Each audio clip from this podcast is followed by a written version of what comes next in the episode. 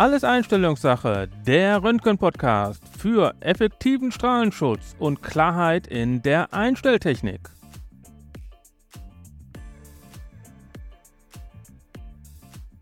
Hallo und herzlich willkommen bei einer neuen Folge von Alles Einstellungssache, deinem Röntgen-Podcast.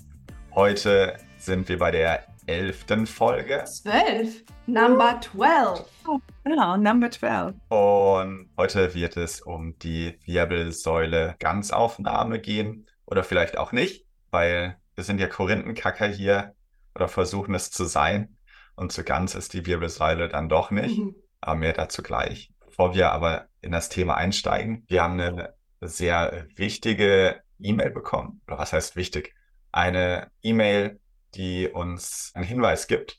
Und zwar, Herr Schmielich hat uns geschrieben, ah, ich lese sie einfach mal ganz vor. Ganz vor. Bin auf der LinkedIn-Seite auf Sie aufmerksam geworden und sofort einen Wert, den ich absolut nicht in Einklang mit meinem technischen Wissen bringen kann. Eine Detektordosis von zwei Milligray ist meines Erachtens komplett überhöht, denn selbst veraltete Systeme arbeiten mit 2 Mikrogray, weswegen eine um den Faktor 1000 höhere Dosis in der volldigitalen Radiographie keinen Sinn ergibt. Daher meine Frage, sind die 2 Milligray korrekt? Wenn ja, auf welche Quelle beziehen sich dabei oder hat sich ein Tippfehler eingeschlichen? Mit freundlichen Grüßen, Schwedig. Dementsprechend vielen Dank für die Frage. Es gibt zwei Seiten tatsächlich. Agathe hatte mich äh, vor zwei Wochen darauf schon hingewiesen und ich hatte es tatsächlich noch nicht geändert. Aber es gibt noch eine zweite Geschichte und da gebe ich jetzt einmal das. Es hat sich tatsächlich ein kleiner Übertragungsfehler eingeschlichen in der Grafik von der Belichtungstabelle oder den äh, Dosisindikatorwerten, die wir im, herausgeschrieben haben. Und ich habe die Werte übertragen aus einem Fachbuch für MTRs, habe aber immer in der Kommunikation zwei Mikrogray gesprochen. Also mir ist es da beim Übertragen auch gar nicht richtig aufgefallen. Erst als ich dann bewusst nochmal geguckt habe und geschaut habe und gesprochen habe, habe ich mich gefragt, habe ich jetzt in der Tabelle Mikrogray oder Milligray geschrieben? Ja, und dann habe ich Michael informiert, du pass auf, ne, da steht Milligray, übertrag das bitte in Mikrogray. Ja, die, Do die vielfache Dosis mehr ist natürlich Wahnsinn. Ne, und die Detektor Generation braucht ja gar nicht so viel Dosis. Ich denke mal, das war früher mit den Decker-Folien und den Filmfoliensystemen schon so, dass die Dosis höher war im Vergleich zu den Detektorgenerationen jetzt. Von daher, ich, ich freue mich, weil wir haben ja damals gesagt, das ist ja gar keinem aufgefallen. Und es hat sich ja keiner diesbezüglich gemeldet oder ne? Und haben dann gedacht, wir haben das, wir haben das dann klammheimlich geändert. Dachte ich zumindest, dass das relativ schnell geht bei Michael. Dann hat es doch ein bisschen länger gedauert. Nur weil als ich heute geguckt habe, war das korrekt eingetragen in der Tabelle. Ich so, wieso? Ist doch schon geändert längst. Hm. Für mich war das Thema schon völlig abgehakt als richtig.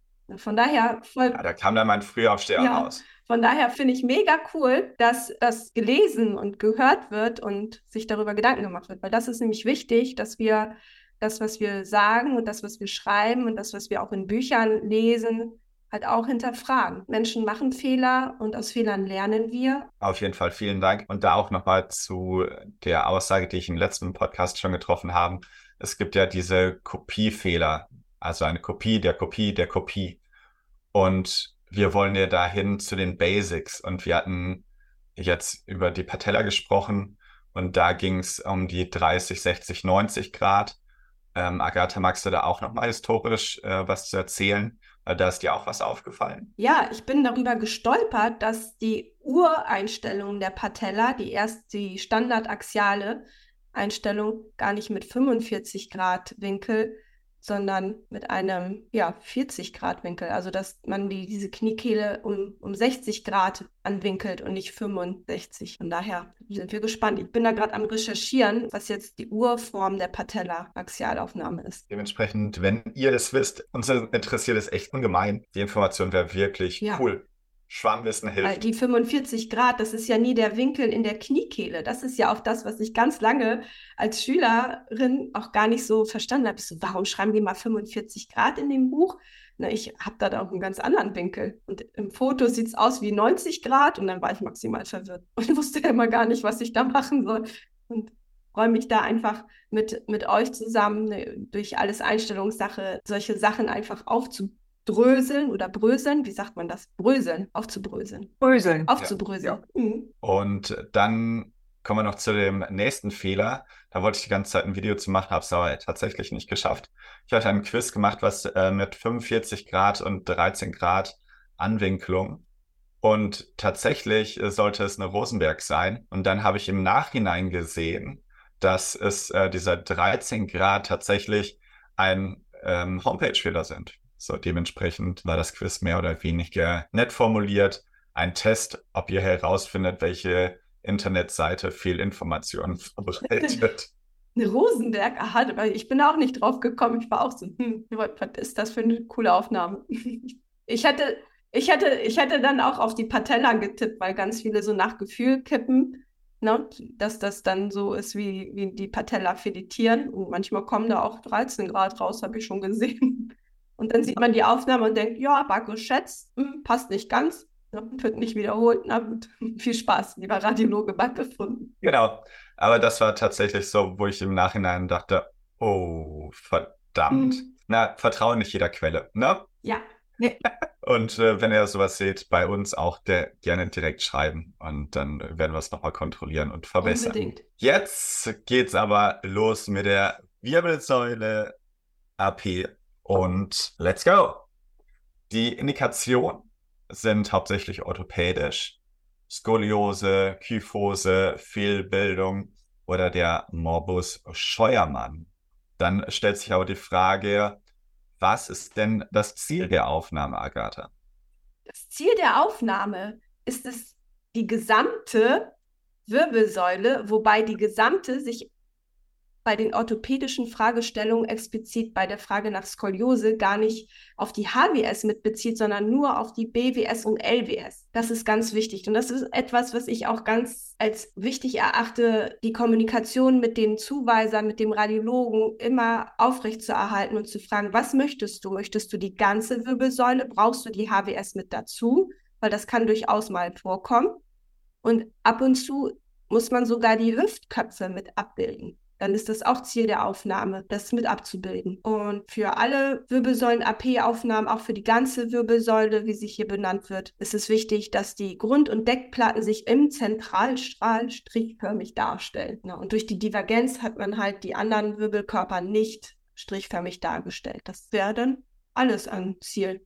Und der Rest ergibt sich einfach aus dieser wichtigen Ebene, dass das im Zentralstrahl sich die Grund- und Deckplatten strichförmig darstellen. Dann geht's weiter mit der Frauke und der Frage, wie ist denn so die Raumvorbereitung, die Kindvorbereitung? Ja, die Raumvorbereitung. Das Rasterbandstativ ist mit der Röntgenröhre auf zwei Meter oder zwei Meter fünfzig eingestellt. Die Leitlinien lassen ja ein bisschen Variationsspielraum also bis drei Meter offen, aber wir machen das so. Kinderfilter 1 mm Alu, 0,1 Kupfer ist natürlich eingestellt. Bei einem Körperdurchmesser von ab 15 Zentimetern ungefähr wird ein Raster eingelegt. Strahlenschutz liegt in Griffnähe. Im System ist das Kind sowie die, das richtige Untersuchungsprotokoll angewählt. Ganz wichtig. Die Indikation nochmal checken. Noch wichtiger, wenn Voraufnahmen vorhanden sind, die Voraufnahmen ansehen, die Vergleichsaufnahmen ansehen, damit man gut vorbereitet ist. Das ist die Raumvorbereitung für das Kind. Dann ganz wichtig, das Kind wird bis auf die Unterhose ausgezogen, also Oberkörper frei machen. Und ich bin auch ein großer Fan davon, die Beine frei zu machen, weil Kinder ja gerne auch mal schummeln und so ein bisschen eingeknickt stehen und schon. Und das sieht man nicht, wenn die Kinder eine lange Hose anhaben. Eine Legging würde, würde gehen, sag ich mal, aber ansonsten hat man schnell eine kleine Schiefstellung. Schuhe ausziehen, ganz wichtig. Wenn die Kinder eine Beinlängendifferenz haben, müsste man im Vorfeld auch abklären, soll die Aufnahme mit Ausgleich gemacht werden oder soll sie ohne Ausgleich gemacht werden? Das ist, da muss man den Orthopäden befragen. Bei Kontrollaufnahmen macht man es in der Regel so wie bei der Voraufnahme. Bei Mädchen ganz wichtig, lange geflochtene Zöpfe hochstecken, weil die kann man mitunter auch schön auf dem Röntgenbild sehen. Schmuck ablegen und bei Knaben kann man schon mal den Gonadenschutz anlegen, also die Gonadenkapsel. Das ist die Vorbereitung. Vielen Dank. Dann geht es weiter mit der Grundsatzdiskussion wie weit muss ich denn äh, die Röhre entfernen? Also sind es 1,80 Meter, 2,50 Meter oder 3 Meter? Das kommt ja so alles vor. Gibt es da irgendwie eine Regelung? Die Regelung macht die Gerätetechnik, nämlich wie weit du mit deinem Fokusdetektorabstand kommen kannst. Wenn du einen kleinen Raum hast und es geht nur bis zwei Meter oder bis 1,80, dann ist da Ende. Und die Leitlinie sagt, die ganze Wirbelsäule soll mindestens mit einem Fokusdetektorabstand von 1,80 laufen. Und alles, was mehr ist, ne, bis drei Meter, ist halt auch rein durchführungstechnisch und möglich und erlaubt. Dann die nächste Frage, wie würden sich die Dosiswerte verändern, wenn wir von 2,50 Meter gleich sprechen, aber der hausinterne Standard liegt bei 3 Meter?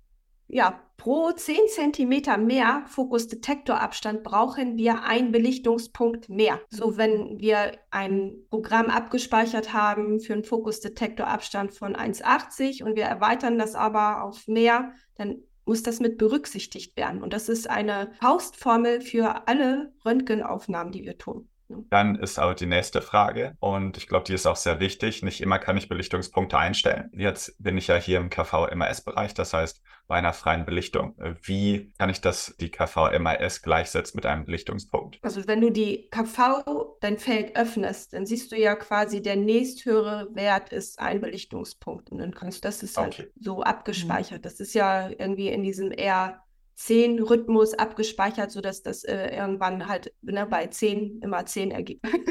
Mhm. da kannst du halt spielen mit dem Kontrast. Ne? Wenn du mehr Durchdringung brauchst oder mehr Belichtungsdauer, guckst du halt. Genau. Ich sagen, wenn du ein groß, großes, kräftiges Kind hast, dann wirst du eher mit dem KV-Wert vielleicht ein bisschen höher gehen. Ansonsten würde, spiele ich mehr mit den Milliampere-Werten bei der Belichtung, weil die Kinder ja in der Regel nicht so kräftig sind. Hat man schon auch mal, aber den KV-Wert lasse ich eigentlich ab hier immer bei, 70, bei 77 KV, es sei denn, sind ganz kleine Kinder. Ne? Also wenn wir über Babys oder ganz kleine reden, da kann man sicherlich auch noch auf 73 runtergehen. Wobei ich ja auch finde, früher hast du ja richtig gesehen, was KV und MAS, wenn du das änderst, ausmacht an der Bildinformation. Und das siehst du im digitalen Röntgen gar nicht mehr so doll. Das ist wirklich so schön nachbearbeitet, ne, dass ich da auch schon mehr und mehr als Urgestein auch vom analogen Röntgen auch ein bisschen den Bezug verliere. Was macht KV jetzt an Bildinformation besser oder schlechter? Ne? Wobei ich ja immer ein Freund bin von höherer KV, weil das ja einfach den Körper durchdringt und weniger mhm. schädlich oder weniger Schaden anrichtet. Du siehst es schon bei seitlichen Wirbelsäulen im Beckenbereich, da brauchst du eben doch eine, einen guten KV-Wert, um auch durchzukommen. Da liegen wir in der Regel bei 90 KV bei vielen Aufnahmen.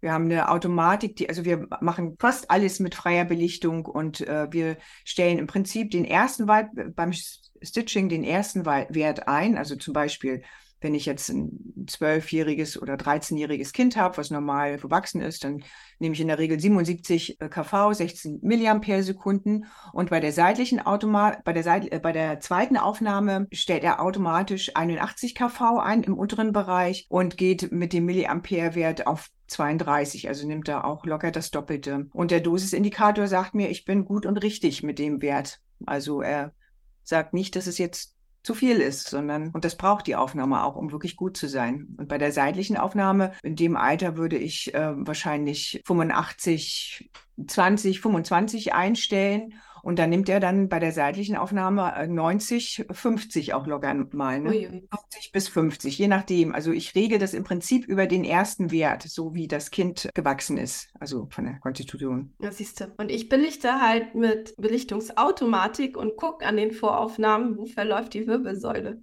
Und ich nehme dann auch gerne mal dann auch zwei Messkammern mehr. Das mache ich auch, aber das, bei uns ist das vielleicht ein bisschen anders. Wir haben ja eine große Orthopädie und wir haben ganz viele Kinder, die eben wirklich extreme Kyphosen, Skoliosen haben, die operiert sind, die Growing Rods haben. Also ich weiß nicht, ob ihr das kennt, das sind so künstliche Rippen, die im Rücken eingesetzt werden. Von daher musst du auch immer eine gewisse Breite aufblenden, weil du die sonst abschneidest. Und du hast halt immer Metall im Wege oder auch bei den AP-Aufnahmen. Ich bin ein großer Fan vom Brustschutz bei den Mädchen, weil es erwiesen ist, dass Mädchen, die im Wachstumsalter häufig an der Wirbelsäule geröntgt geröntgt werden, ein erhöhtes Brustkrebsrisiko haben. Deswegen versuche ich immer bei Mädchen auch einen Brustschutz zu legen und dann würde die, mir die Automatik das wahrscheinlich auch kaputt machen.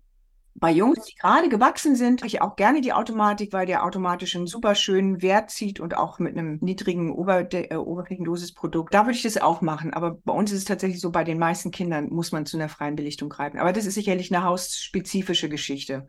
Ja, ich mag die Wirbelsäulenaufnahmen nicht, weil die halt so groß aufgeblendet sind. Das ist einfach für mich jedes Mal, denke ich, oh Gott, bitte. Nächster. Mhm. so, weiter am Thema. Wir stellen jetzt ein. Ja, das sind auch Dosiswerte, die, hm, no, auch wenn das immer noch Pille-Palle-Dosen sind im Vergleich zum CT. oh, das ist schon echt eine große Fläche, die da geröntgt wird. Auch so ein kleines Kind. Denn ja nur noch ja. Oh ja. Aber ich bin trotzdem manchmal erstaunt, wie niedrig das Oberflächendosisprodukt ist mit der neuen Technik im Vergleich zu früher. Ich habe ja früher auch mit Speicherfolien geröntgt und habe neulich auch mal so geguckt und mal mir die Untersuchung, habe das mal verglichen und bin schon manchmal echt positiv überrascht, wie niedrig die Werte heute sind. Ja. Trotzdem muss man auf den Gonadschutz, auf den Strahlenschutz immer achten. Das ist mhm. ganz. Na klar. Dann gehen wir jetzt einfach mal zu den Werten über, die wir empfehlen. Dabei beziehen sie sich auf zwei beziehungsweise zwei Meter. fünfzig Und zwar bei Kleinkindern haben wir beim CRR-System 77 kV und 6 bis 8 MAS. Und bei einem Detektor die 77 kV wir 4 bis 5 MAS. Bei fast Grundschulkindern, das heißt 3 bis 5 Jahre, bei 2,50 Meter ohne Raster CR-System 77 kV 8 bis 10 MRS und beim Detektor 77 kV 6 bis 8 MRS. Grundschulkinder 6 bis 8 Jahre ab 32 Kilo mit Raster, 2 Meter, Foku, äh, 2 Meter 50 Fokus-Filmabstand, CR-System 77 kV 12 bis 16 MRS, Detektor 77 kV 10 bis 12 MRS. Schulkinder ab 10 Jahre 2,50 Meter mit Raster CR 77 kV 16 bis 20 MAS und bei einem Detektorsystem 77 kV 12 bis 16 MAS. Junge Erwachsene ab 14 Jahren 2,50 Meter Abstand mit Raster 77 bis 81 kV und 20 bis 25 MAS bei einem CR-System. Und zu guter Letzt der Detektor 77 bis 81 kV und 16 bis 20 MAS.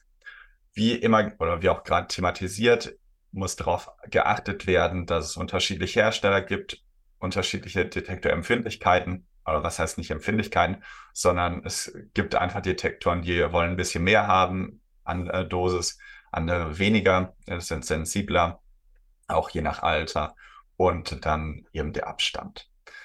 Und dann starten wir auch gerne mit dem Plan A im Stehen. Ich glaube, jeder kennt ihn, viele hassen ihn. Und ja, wer denn Lust, Plan A zu erzählen und zu erklären? Ja, ich mache das gerne. Plan A. Das kleine zappelige ein- bis zweijährige Kind, was schon stehen kann, das wird dann ans Rasterwandstativ gestellt. Und zwar mit einem Fokusdetektorabstand in dem Fall von 1,80. Und dann passt das auch oft, dass es auf einer, einen Schuss die ganze Wirbelsäule, also die Brustwirbelsäule und Lendenwirbelsäule drauf passt. Bei größeren Kindern, so ich denke mal so ab vier, dann ist das so, dass die nicht mehr auf einen Detektorgröße passen und dann wird diese Aufnahme in diesem Stitching-Verfahren durchgeführt ne, Stitching oder Composing, was gibt es noch für Be Begriffe? Zusammengesetztes Bild, Magie pur, finde ich, dass das so geht. Und da hole ich mir so ein Papa-Mobil und stelle mich drauf, lasse mich da zum Bandstativ schieben und winke.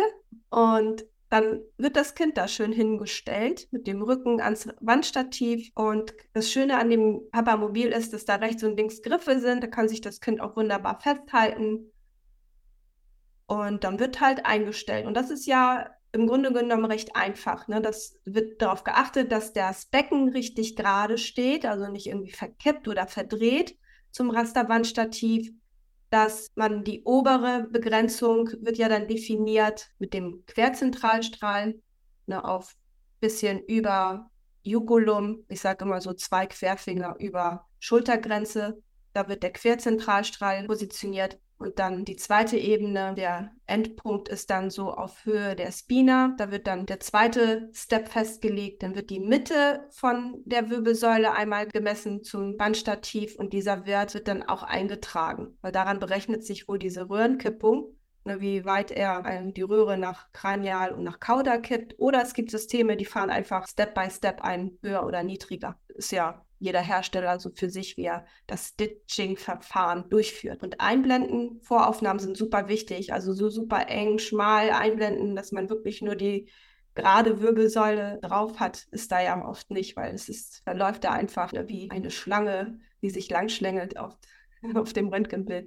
Und da ist leider ein bisschen mehr Aufblenden schon nötig.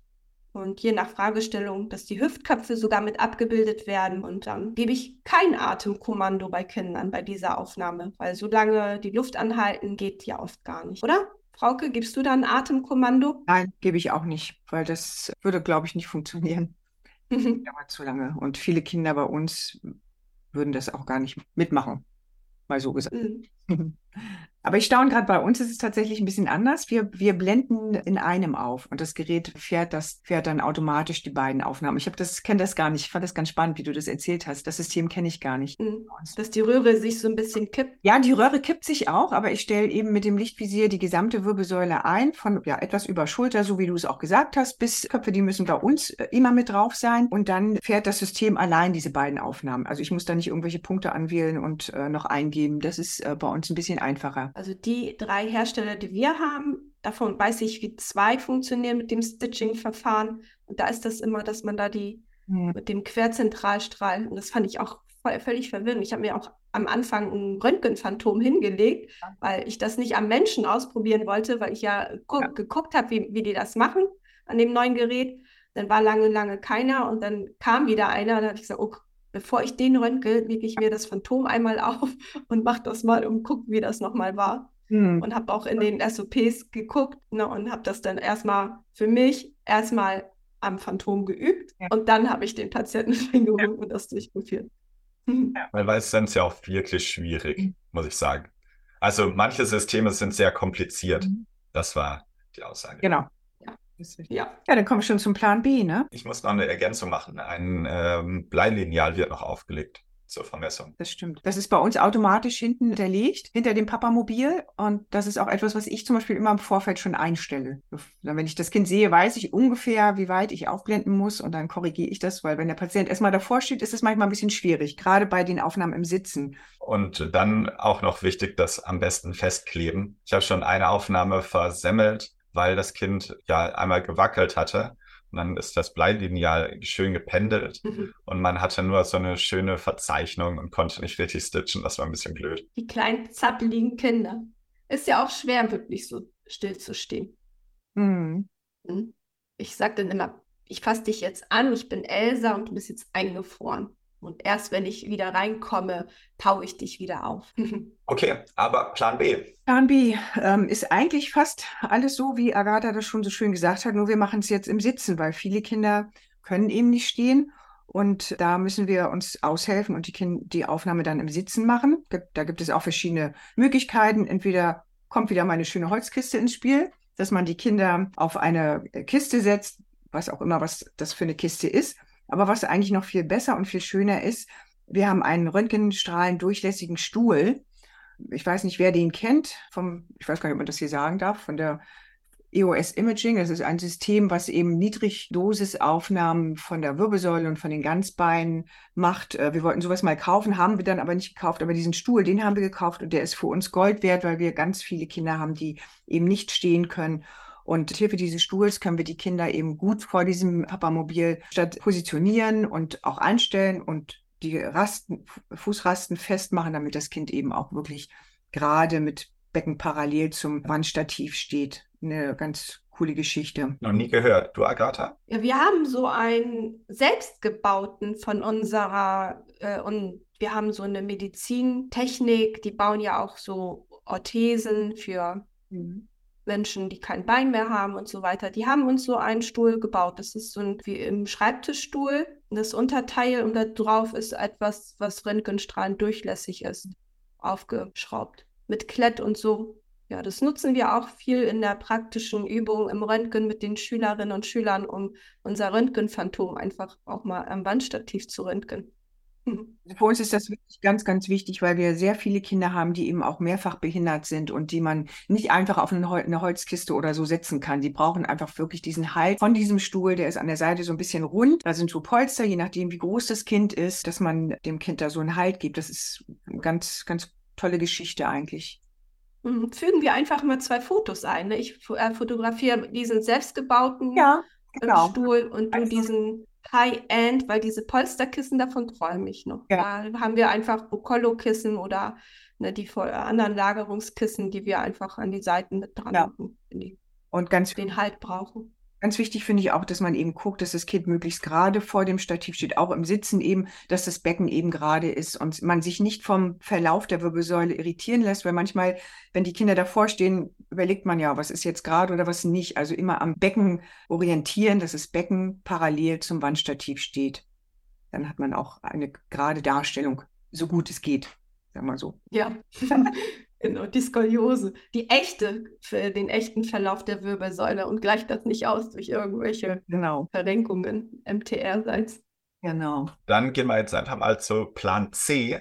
Ich muss tatsächlich gestehen, ich habe keine Vorstellung, wie eine gesamte Wirbelsäule im Liegen geht, weil ich keine Anlagen kenne, die unter Tisch stitchen können. Ich habe eine. Eine, ich habe eine, ganz wichtig. Das gibt es tatsächlich verrückt. Ja, Ja, es. I love it. I love it so much. Ich mache auch Oberschenkel. Nur wenn die so ewig lange Oberschenkel haben und du hast so eine lange Hüfttap bis zum Knie und noch darüber hinaus musst du noch die Knieprothese mit drauf haben, die stitche ich im Liegen in zwei What? Ebenen. Bam! Krass. Okay, ich bin Keine, fasziniert. keine Detektor quer und von der einen Ecke zur nächsten und aber es, es sind ja trotzdem vier Aufnahmen, muss man ja sagen, nur einfach schön zusammengesetzt. Mhm. Und im Examen ist das sogar eine Spezialaufnahme für die Schüler. Oberschenkel zusammengesetzt, Wirbelsäule auch. Ja. Aber was Also- macht ihr, wenn ihr, wenn ihr Oberschenkel röntgt, äh, Michael? Äh, ihr bekommt die ja so sonst gar nicht im Ganzen rauf. Oder habt ihr so große Flachdetektoren? Nee, dann macht man zwei Aufnahmen. Einmal so. Oberschenkel, Hüfte und einmal Oberschenkel, Knie. So. Mit ein bisschen dazwischen, dass das sich Genau. Nee, da Ja. ist Stitching schon eine, eine klasse Geschichte, ne? Also, ging früher ja auch ohne. ja. Ne? Aber wenn man es hat, nutzt man das einfach, weil es einfach Ja, na klar, na klar. nice ist. Das stimmt. Ja, blöd, wenn man es nicht nutzt, wenn man es hat. Ne? Ja, klar. Ja, wir brauchen es auch für, für die Bending-Aufnahmen zum Beispiel im Liegen. Das ist ja auch eine Wirbelsäule im Liegen, die man eigentlich auch im Liegen macht. Kann man sicherlich auch im Stehen machen. Da müsste man es auch stitchen, aber das kann ich mir nicht so gut vorstellen. Ohne Stitching im. Liegen geht gar nichts. Ja, neulich hatte ich auch ein Bending-Kind, aber das passte auf ein Format drauf, ein Schuss. Ja, das ist. 41 Zentimeter, hat man schon gesehen, passt, ja. Hm. Da musste ich nur an den Orthopäden denken, der so einen schönen Bierbauch hatte, oder einen Bierbauch, sagt, man- sagt man ja, ne, so einen Bauch. Und dann hat, hat er das immer so Ja. mit dem Kissen. so. Und dann kam ein anderer Orthopäde, der hatte halt einen ganz schlanken Bauch. Und dann habe ich gesagt, naja, jetzt musst du dir ja was einfallen lassen, wie du das im Kind gebändigt bekommst. Ohne Bauch ist das schwierig. Ja. Hochschieben.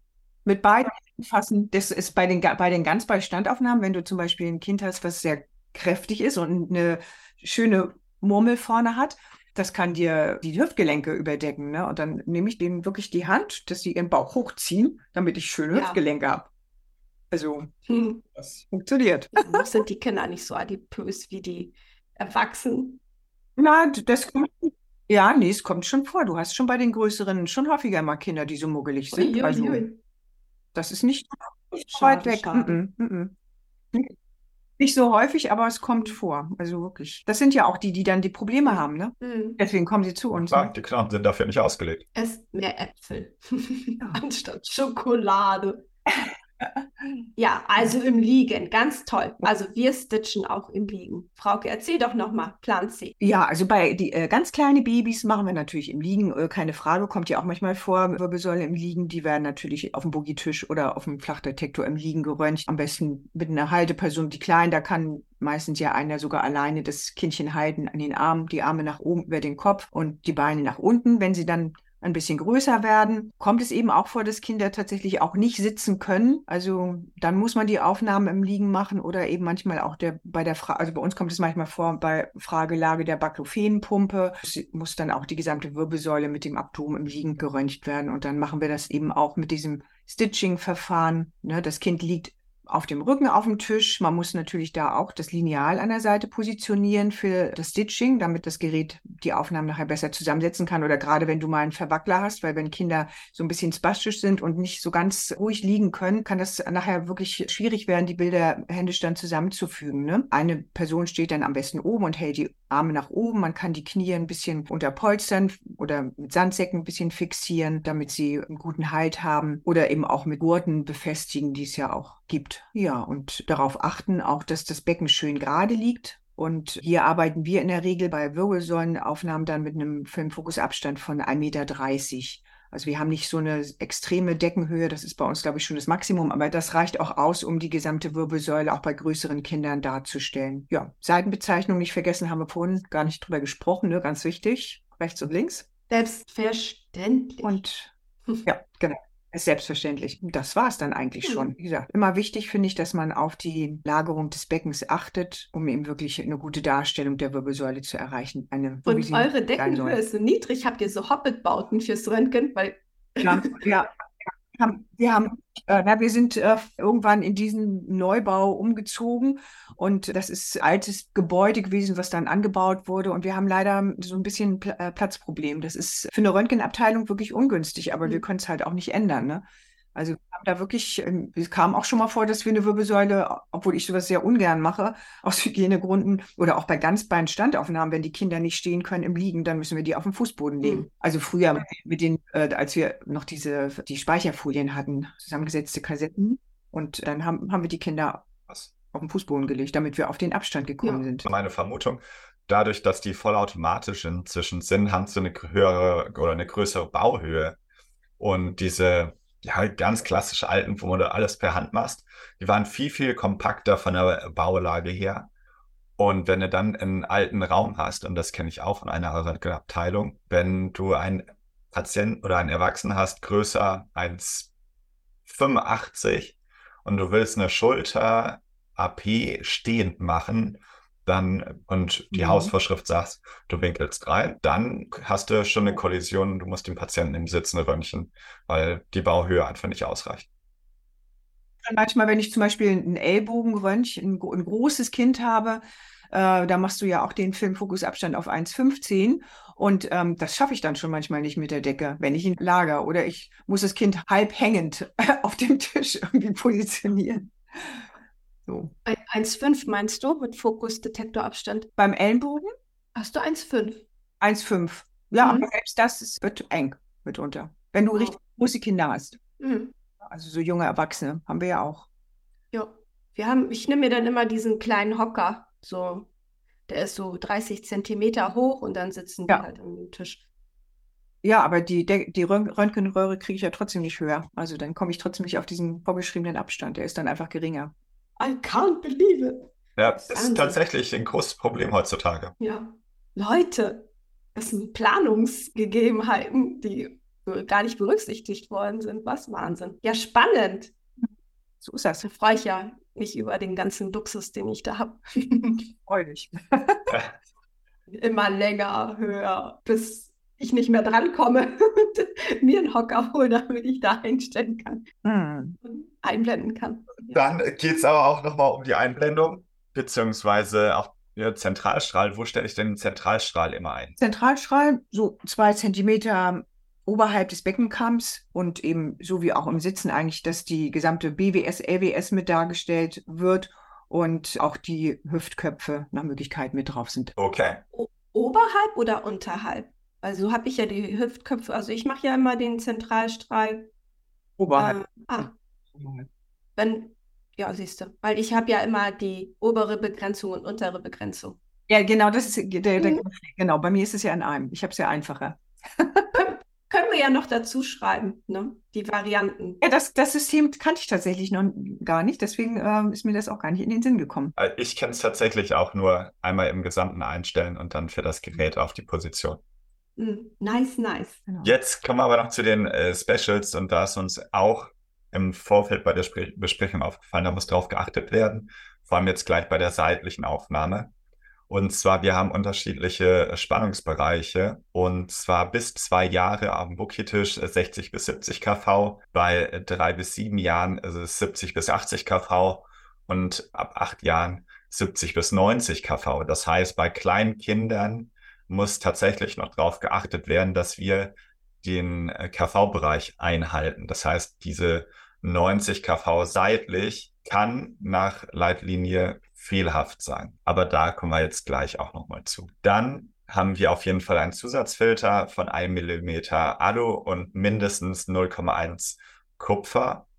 Und die Dosisautomatik ist ab dem äh, sechsten Lebensjahr möglich. Und dann haben wir eben den vorgeschriebenen Abstand 1,80 bis 3 Meter. Und zur Streustrahlenreduktion können wir gegebenenfalls ab 15 Zentimeter Sagittaldurchmesser ein Raster benutzen und zum Strahlenschutz bekommt der Junge eine Odenkapsel und dann würde ich tatsächlich der Leitlinie mal wieder widersprechen und zwar natürlich auch einen Ovarienschutz für das Mädchen.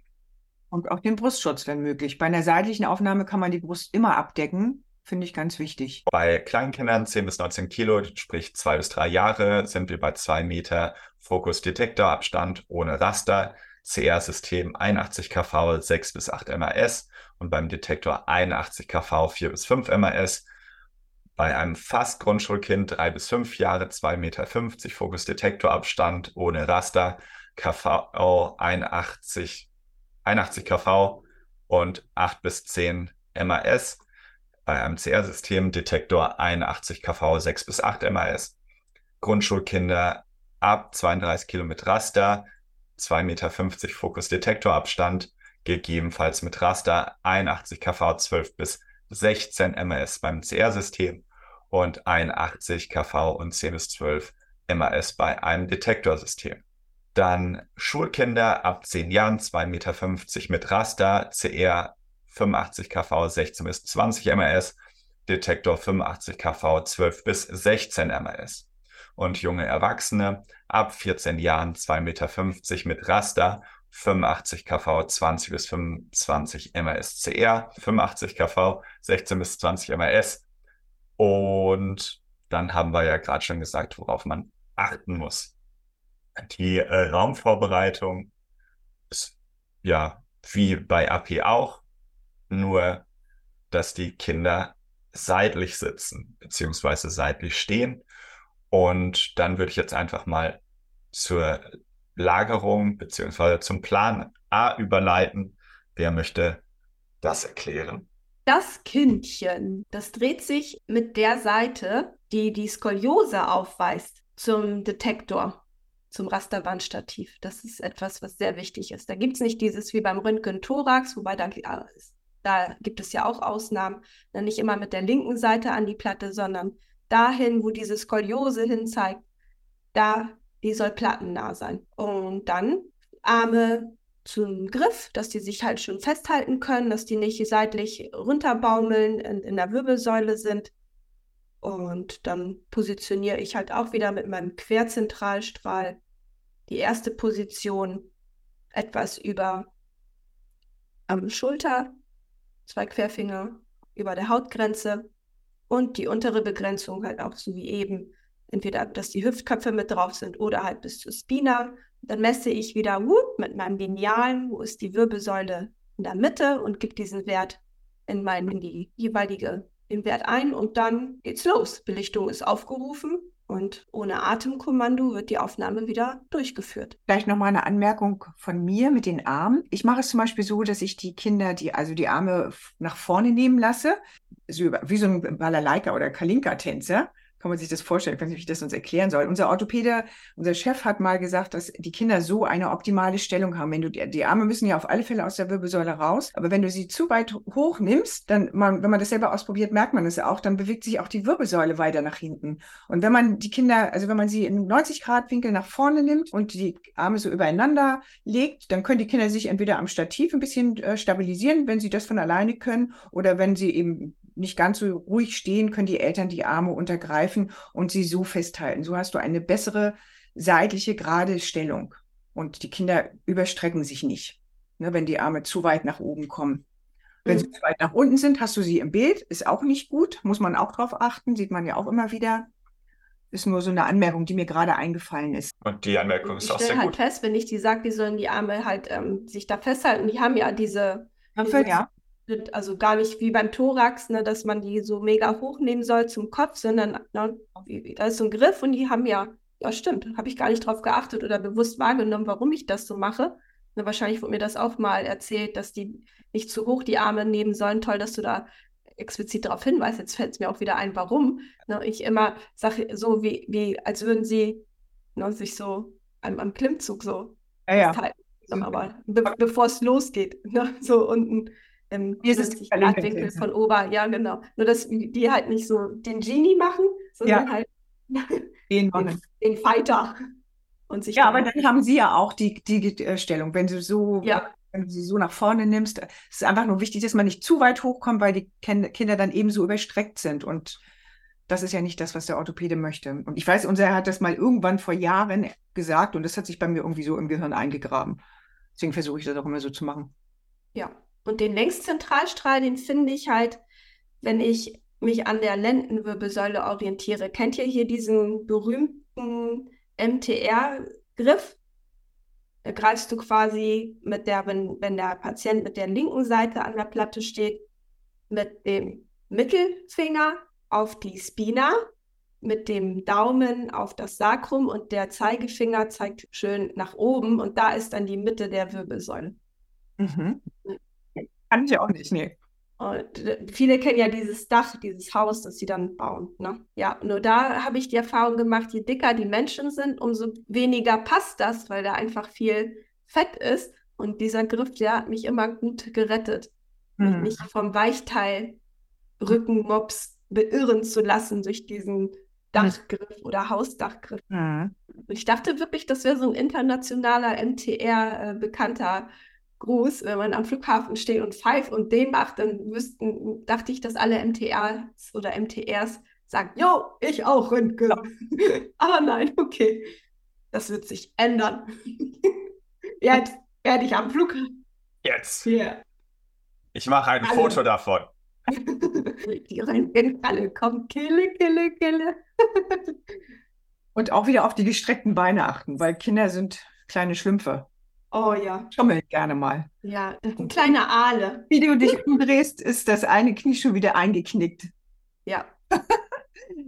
Man merkt sofort, wenn ein Kind das schon mehrmals mitgemacht hat, Ja. dass das sofort flüssiger klappt. Ne? Du, der weiß schon, so stand ich beim letzten Mal, stellt sich da genauso hin mit den Armen und sagt, beim letzten Mal war der Griff aber so und so. Ja, Genau. kommt noch, warte, ich baue noch. Ja, ja. Man Mhm. staunt auch, man, man traut den Kindern das immer gar nicht so zu, aber wie viele auch kleine Kinder das schon so routiniert und so toll mitmachen, ähm, das macht wirklich Spaß, ne? Ihr müsst mal Mhm. Kinder Wirbelsäulenröntgen, das macht richtig Spaß. Und viele Kinder kennen das ja, die kommen ja immer wieder. Und da sagt man schon, die kriegen eine VIP-Karte und können das dann nachher schon alleine machen. Also die machen das wirklich toll, die Kinder. Dann machen wir doch gerne weiter mit Lagerung im Sitzen. Wir drehen den Stuhl, wenn das Kind im Stuhl sitzt, seitlich zum Stativ. Die Begebenheiten, so Agatha das ja eben auch schon gesagt hat, in die Richtung, wo die Skoliose hinzeigt, wird das Kind auch seitlich äh, gelagert am Stativ. Der Stuhl wird seitlich gedreht, wieder schön auf die Stellung des Beckens achten, den Stuhl fixieren. Ich muss natürlich das Lineal mitunter auch im Hintergrund nochmal anpassen für die seitliche Aufnahme, damit es eben auch nicht in der Wirbelsäule sich darstellt. Ich mache das immer so, dass ich das nach vorne mache, also zum Bauch des Kindes sozusagen und nicht am Rücken. In der Regel ist es bei den Kindern im Sitzen so, dass die Eltern die Arme halten und da mache ich es eben auch so, dass ich die Arme, wenn es geht, so nach vorne übereinander lege und von den Eltern festhalten lasse. Immer so gut es geht. Und ja, Aufblendung, so wie gehabt, von Kinnspitze bis ungefähr Hüftköpfe. Wenn ich das Kind, auf einem Hocker sitzen habe, dann mache ich es meistens so, dass ich den ganzen Hocker mit dem Kind seitlich drehe, je nachdem, wie das Kind das toleriert und mitmacht. Das ist eigentlich schon die Lagerung im Sitzen, da ist gar nicht so viel bei. Man muss natürlich den Gon- Gonadenschutz nochmal korrigieren bei Mädchen. Bei Jungs haben wir die Kapsel, die ist ja da, wo sie hingehört. Bei Mädchen kommt der Gonadenschutz dann seitlich hin. Und eine Brustabdeckung finde ich, kann man bei seitlichen Aufnahmen fast immer machen. Äh, und wenn man sie mit einem Pflaster einfach festklebt am Oberarm. Und da hast du gesagt, ähm, die Zentrierung oben ist Kindspitze.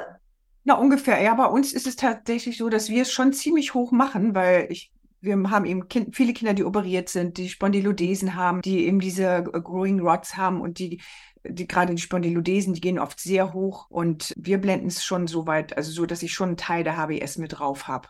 Im Normalfall, das ist ein Hausstandard. Das ist dann ja, Hausstandard. Ist verinnerlicht. Aber im ja. Normal, sonst, ansonsten halt etwas über Schulter für die seitliche Einblendung. Ich mache nämlich nur auf Kommando die HWS mit oder so viel von der HWS mit.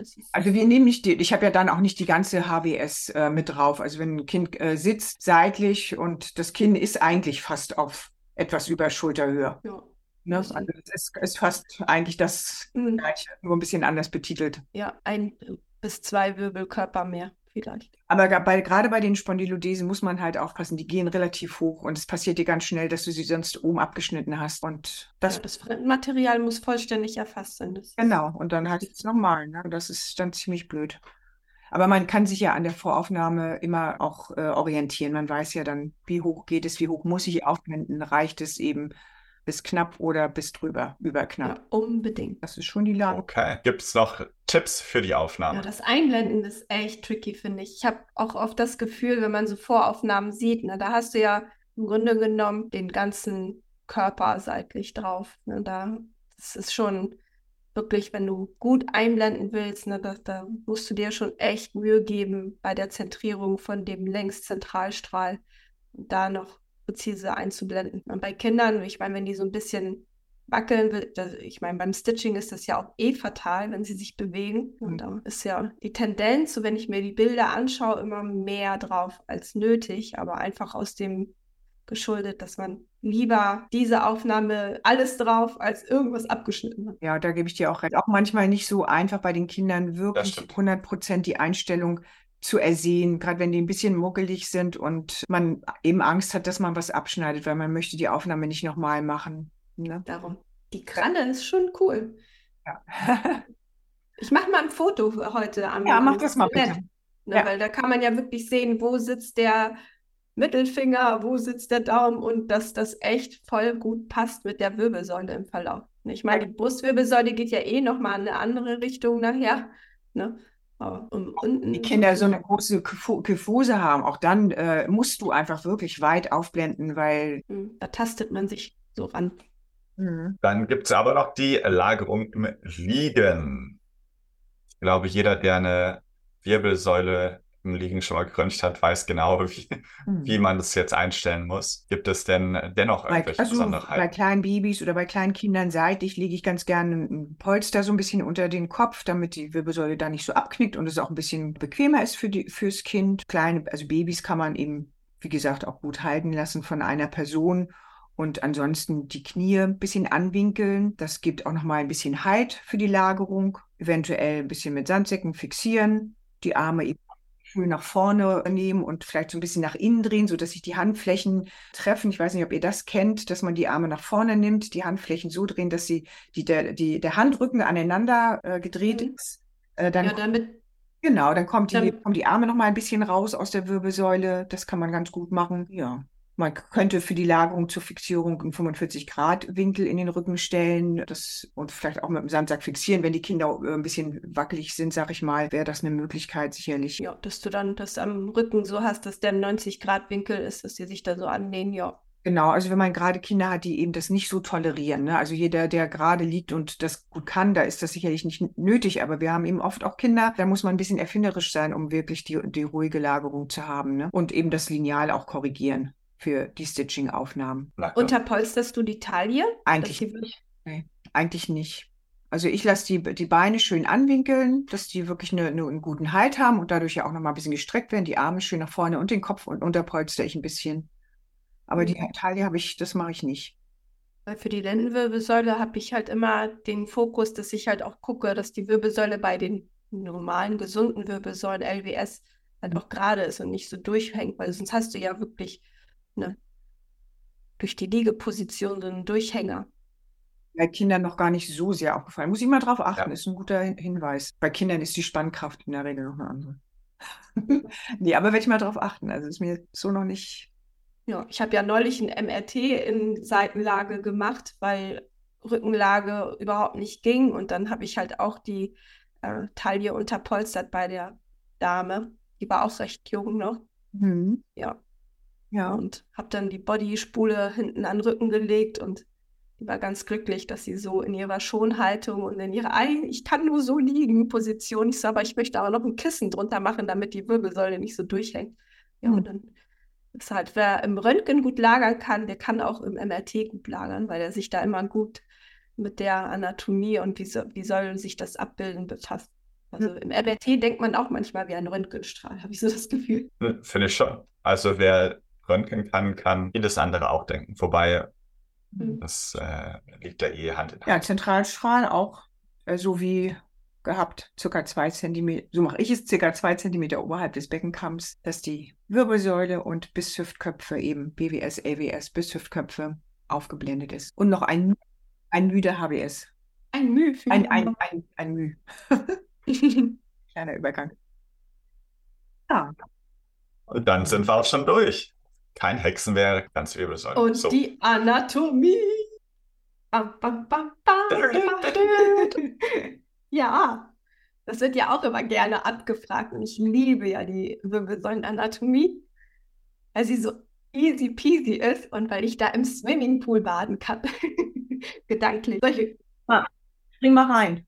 ja. Dann geht's Also- los. Erstmal gucken wir uns den Wirbelkörper an, Korpus, und dann gucken wir, wo der, die Deckplatte ist. Und die merke ich mir immer als die Deckelplatte, weil es wird dann auch in der Prüfung abgefragt, wo ist die Deckplatte und wo ist die Grundplatte. Und dann kannst du dir merken, Deckelplatte oben, Deckplatte und die Grundplatte als Swimmingpool-Grund. Und so verwechselt das keiner mehr. Und unsere geliebten Prozessus tritra tralala transversus. So merke ich mir die immer. Und dann breite ich die Arme aus und sage, komm in meine Arme. Und dann weiß ich, wo sie liegen. Und dann haben wir natürlich unsere Prozessus, die Spinner, die Spinosi, die Heulbojen. Die sehen nämlich aus in der Mitte vom Wirbelkörper wie so tröpfchenförmige Tränchen, die da runterkullern. Die Spinosi, die spinnen halt, die heulen halt rum. Und dann haben wir noch, auch auf dem Röntgenbild eher versteckt, aber auch gut ähm, einsehbar, die Pediculus arcus vertebrae, also der Wirbelbogen. Dann kann man noch die Costa zählen, 1 bis 12, dann weißt du, jo, das ist die BWS. Dann siehst du die Zwischenwirbelräume. Die habe ich jetzt keinen anderen Namen für. Ich nenne die nur Zwischenwirbelräume. Und Freilich. Ja, ne? Gibt keinen schlauen ähm, lateinischen Begriff. Prolaps, Prolaps. Das ist ja denn das, was wehtut. Ja, die Bandscheiben. Genau. Und ja, die Ojemine, die Iliosakralgelenke, ISG. Die sollen ja auch gerne mal mit abgebildet sein, zumindest für die LWS. Das ist ganz wichtig. Mhm. Und das war's auch schon. Und wenn wir zur HBS irgendwann kommen, dann erzähle ich euch nämlich über einen ganz versteckten Prozessus. Ich weiß nicht, ob ihr den schon mal gehört habt. Uncinati. Darüber sprechen wir dann, wenn es um die HBS geht. Okay, Sind wir durch? dann Ah, sind wir durch. Fein, fein. Wirbelsäule. wenn ihr noch Fragen habt, dann meldet euch, wenn noch was unklar ist. Aber jetzt sollte jede Wirbelsäule gelingen. Auf jeden Fall. Ja, viel Das Freude beim Einstellen. zumindest. Und was bei den Kindern klappt, klappt bei den Erwachsenen noch viel leichter. Erst recht. Me meistens.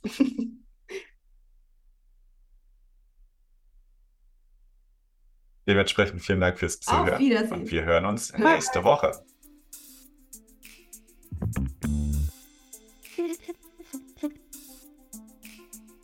Alles Einstellungssache, der Podcast. Alle Informationen und Links finden Sie in den Shownotes und unter www.alleseinstellungssache.de. Fragen und Anmerkungen gerne unter kontakt@alleseinstellungssache.de oder in unsere Supportgruppe Wie kommen Sie zu unserer Supportgruppe? Ganz einfach. Den Link finden Sie auf unserer Homepage. Der Podcast erscheint wöchentlich auf allen gängigen Podcast-Plattformen. Also abonnieren. Wir bedanken uns bei unseren Werbepartnern für die Unterstützung dieses Podcasts. Dies ist eine Produktion von podcaststudio.nrw.